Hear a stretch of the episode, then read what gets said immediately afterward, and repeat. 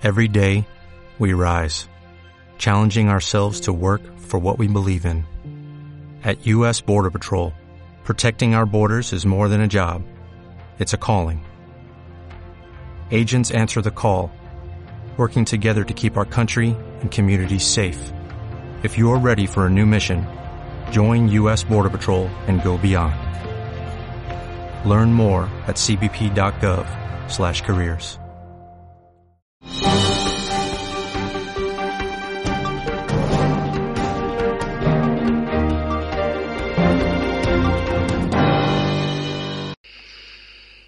Hola a todos y bienvenidos a un nuevo programa de Radio J.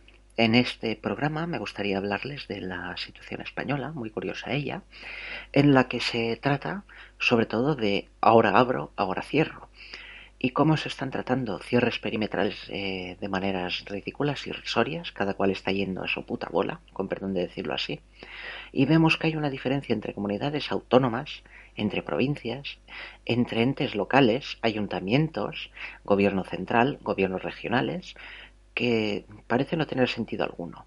Es decir, parece que el tratamiento se está convirtiendo en una especie de intento de buscar la panacea a base de prueba y error, que lo único que está provocando es más sufrimiento y un hartazgo general de la población.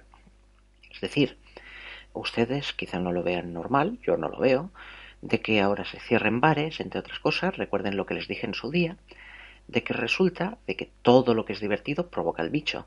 Y ahí lo hemos visto en cosas como la restauración, el hecho de poder ir a comprar, sobre todo la cultura. Es decir, una de las actividades humanas que más definen a la humanidad, como es la cultura, ha sido totalmente prohibida, diezmada, cerrada, como ustedes quieran llamarlo. Mientras que otros tipos de actividades no han sufrido tanto.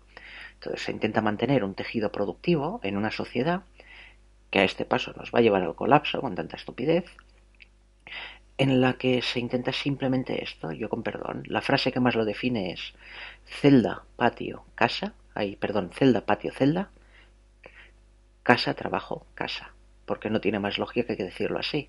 Siguen sin tomarse medidas sobre el transporte público, siguen sin invertirse mejoras en el, en el transporte público, que es lo que se supone que está generando más contagios, por más de que intenten demostrar con estudios de que no, que es lo mismo que ha pasado con el asunto de las escuelas. Es decir, los niños eran supercontagiadores, se sembró el pánico de que los niños eran supercontagiadores hasta que hizo falta que volvieran a abrir los colegios para reactivar el sistema productivo y de consumo de una sociedad como la nuestra, entonces empezaron a salir estudios de que ya no eran tan contagiadores, por no decir que ahora ya contagian poco. Es decir, vamos viendo poco a poco, a medida que pasa el tiempo, que este sistema de prueba de error y error lo único que está provocando es, primero, que no estén bajando los contagios. Es una cosa súper curiosa. Es decir, tenemos en, en un país como España, que está tomando unas de las medidas más draconianas del planeta en referencia al bicho, y resulta que siguen habiendo contagios y muertes a niveles descomunales mientras que en otros países que tienen medidas mucho, mucho más laxas no tienen estas tasas ni de contagio ni de mortalidad. Es muy extraño todo esto. Es como si se estuviera experimentando con la sociedad española, porque si no, no tiene lógica. Aparte de que, obviamente, tenemos una casta política que tiene unos intereses muy afines a lo suyo, decir, prohibir al resto de gente lo que, bueno, hacer su vida, mientras ellos pueden acudir a fiestas o hacer lo que les da la gana, entre otras cosas. Y ahora vemos tranquilamente que, por ejemplo, en la, aquí en Cataluña se han reabierto bares, pero la cultura no tanto. Es decir, una de las cosas que a mí me duele más es que el tema cultural es, es, la esencia de la humanidad. Y usted me preguntará, ¿qué quiere decir con eso, J? Pues muy fácil. Usted páraselo a pensar. Desde el momento en que el ser humano descubrió el fuego, se ha sentado y ha contado historias. Desde que vivía en cuevas ha explicado historias, ha hecho incluso pinturas rupestres explicando historias. Eso es cultura. Que ahora lo vemos, claro, muy primitivo y lo que usted quiera, pero todo tiene un origen. Entonces, de alguna forma es como si nos estuvieran poco a poco deshumanizando. Nos están deshumanizando y nos están convirtiendo en robots, en autómatas, en autómatas enfocados simplemente a producir y a existir, ni tan, quiera, ni tan siquiera a vivir. Y ya no digo ni sobrevivir, porque esto ya no es ni sobrevivir. Esto es un campiquipuqui, que decimos en catalán. Es decir, que corra y sálvese, por decirlo así.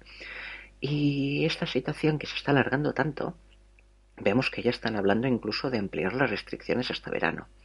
Nos van a dar una pequeña ventana para reunificaciones familiares y otras historias, mientras seguirán dándonos miedo a través de los medios de comunicación, pero al menos tendremos esa ventana para ver a las familias e incluso disfrutar con ellas entre, entre estas fechas navideñas y poco más.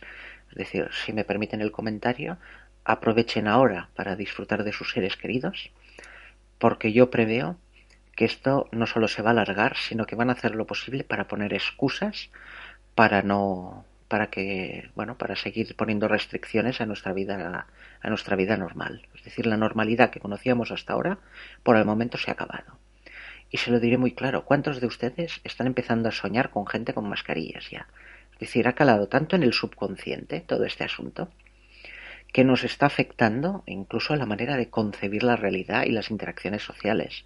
Ya no es solo una cuestión de, de miedo es una cosa de costumbre.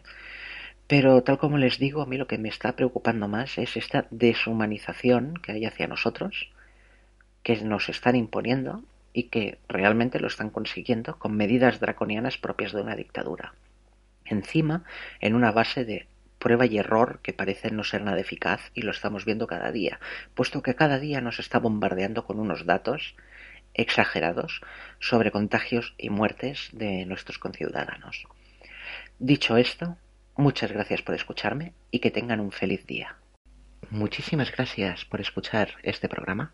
Si le interesa, puede usted suscribirse, darle un me gusta o incluso compartirlo en redes sociales o por otros medios. Gracias por adelantado por su tiempo dedicado a escuchar este programa.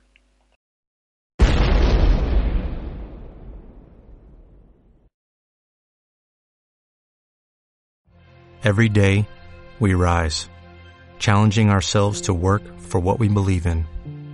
At U.S. Border Patrol, protecting our borders is more than a job, it's a calling.